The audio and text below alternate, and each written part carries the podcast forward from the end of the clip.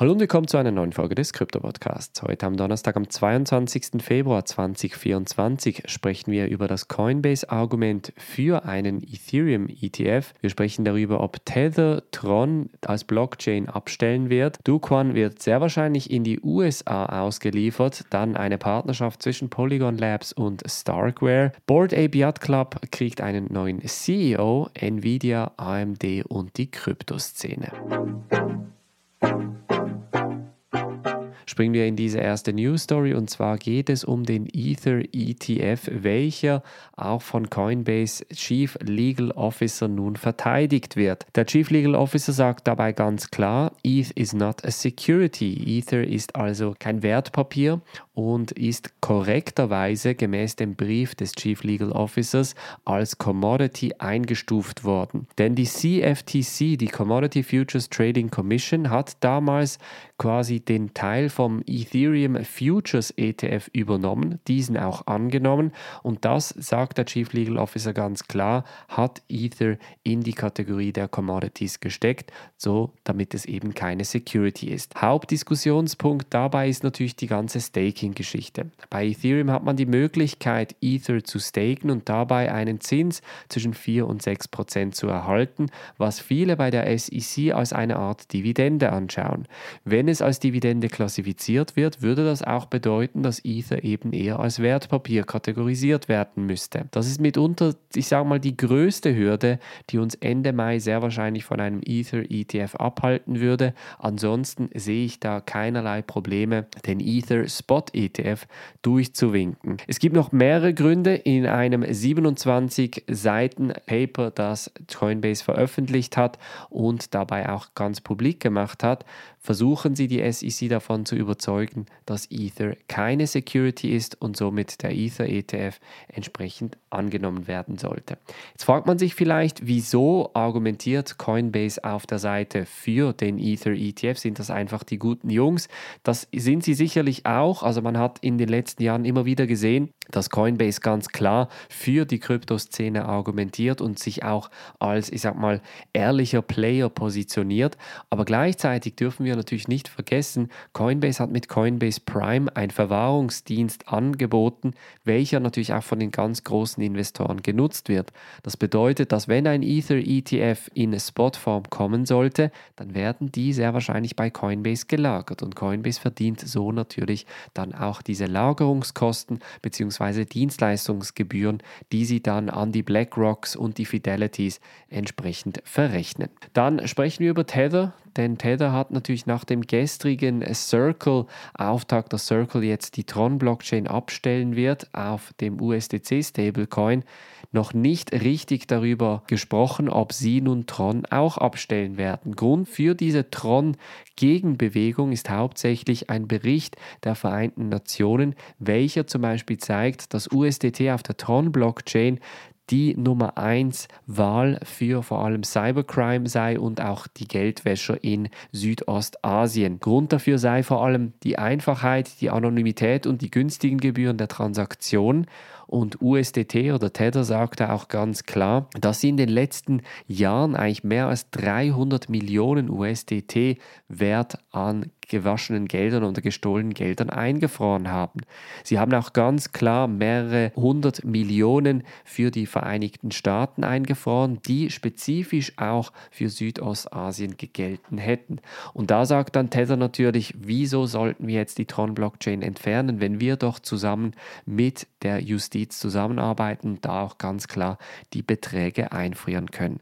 Was wir auch nicht vergessen dürfen, Tron ist die Hauptblockchain auf Tether. Wir sprechen also immer noch von etwa etwas über 50 Prozent der Transaktionen, die auf Tether genutzt wird, werden auf der Tron-Blockchain genutzt, eben weil es so günstig ist und weil es so schnell ist. Dann springen wir kurz nach Montenegro und sprechen über Du Quan, den ehemaligen Gründer von Terraform Labs und Terra Luna. Da geht nämlich die Diskussion weiterhin voran, ob er jetzt in die USA ausgeliefert wird. Es sieht sehr stark danach aus, als würde Du Quan entsprechend bei seinem Gerichtstermin am 25. März von der SEC auch in den USA erscheinen müssen, beziehungsweise ob er physisch in den USA erscheint oder ob er virtuell via Videokonferenz eingeschaltet wird, ist natürlich noch die offene Frage. Aber es sieht momentan sehr stark danach aus, als würde er in die USA ausgeliefert und nicht nach Südkorea, wo er ursprünglich abstammt. Dann sprechen wir über Polygon Labs und Starkware. Die haben nämlich in einer unerwarteten Partnerschaft die neuen Circle Starks präsentiert, eine neue Technologie, um vor allem für Layer 2 Netzwerke auf Ethereum basierend die Transaktionen noch schneller und günstiger zu verifizieren. Momentan sind Zero-Knowledge Rollup-Technologien so gebaut, dass es immer noch vergleichsweise relativ lang geht, bis eine Transaktion verifiziert wird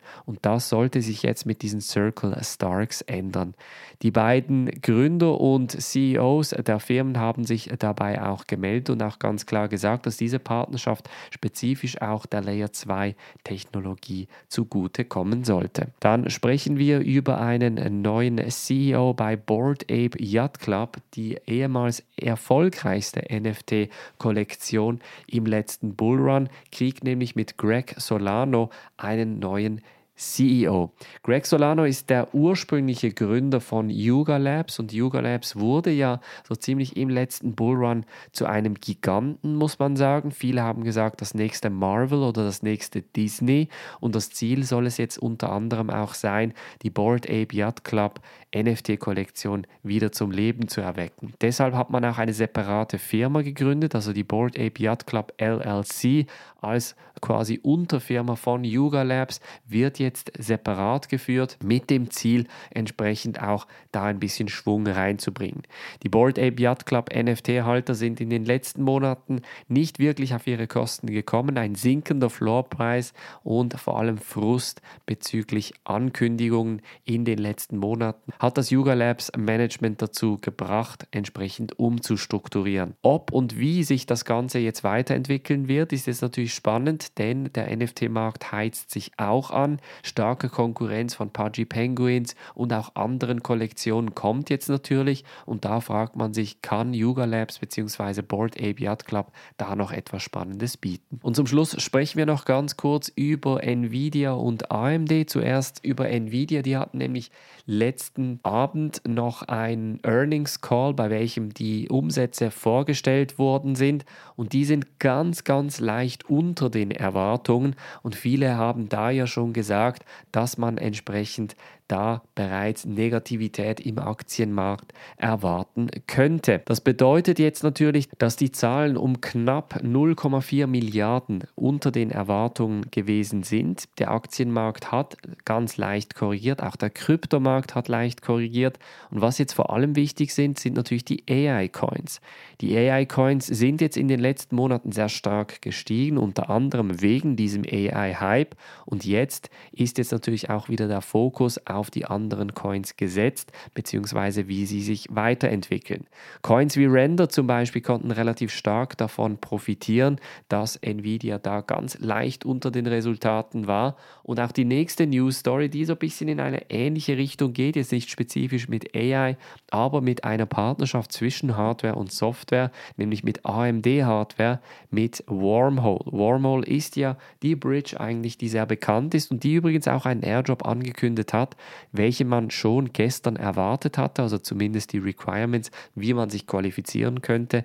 Die wurden zwar nicht vorgestellt, aber dafür eine Partnerschaft zwischen AMD, dem Hardwarehersteller, welche eine Art Hardwarebeschleunigung idealerweise in die Blockchain-Interoperabilität bringen sollte. Macht tendenziell durchaus Sinn, denn Wormhole hat natürlich mit dieser Bridge einen sehr wichtigen Teil der Kryptoinfrastruktur gebaut und braucht dann natürlich auch entsprechende Hardware-Beschleunigung und Hardware-Power, um das Ganze schneller von Blockchain A nach Blockchain B zu bringen. Es bleibt also sehr spannend im Kryptomarkt, es ist nach wie vor sehr volatil und es gilt natürlich auf die Gewinner zu setzen und auf welche Gewinner du setzen solltest, das erfährst du in der Blue Alpine Mitgliedschaft auf bluealpine.ch/mitgliedschaft. Das war's von der heutigen Folge. Wir hören uns morgen wieder. Macht's gut und bis dann.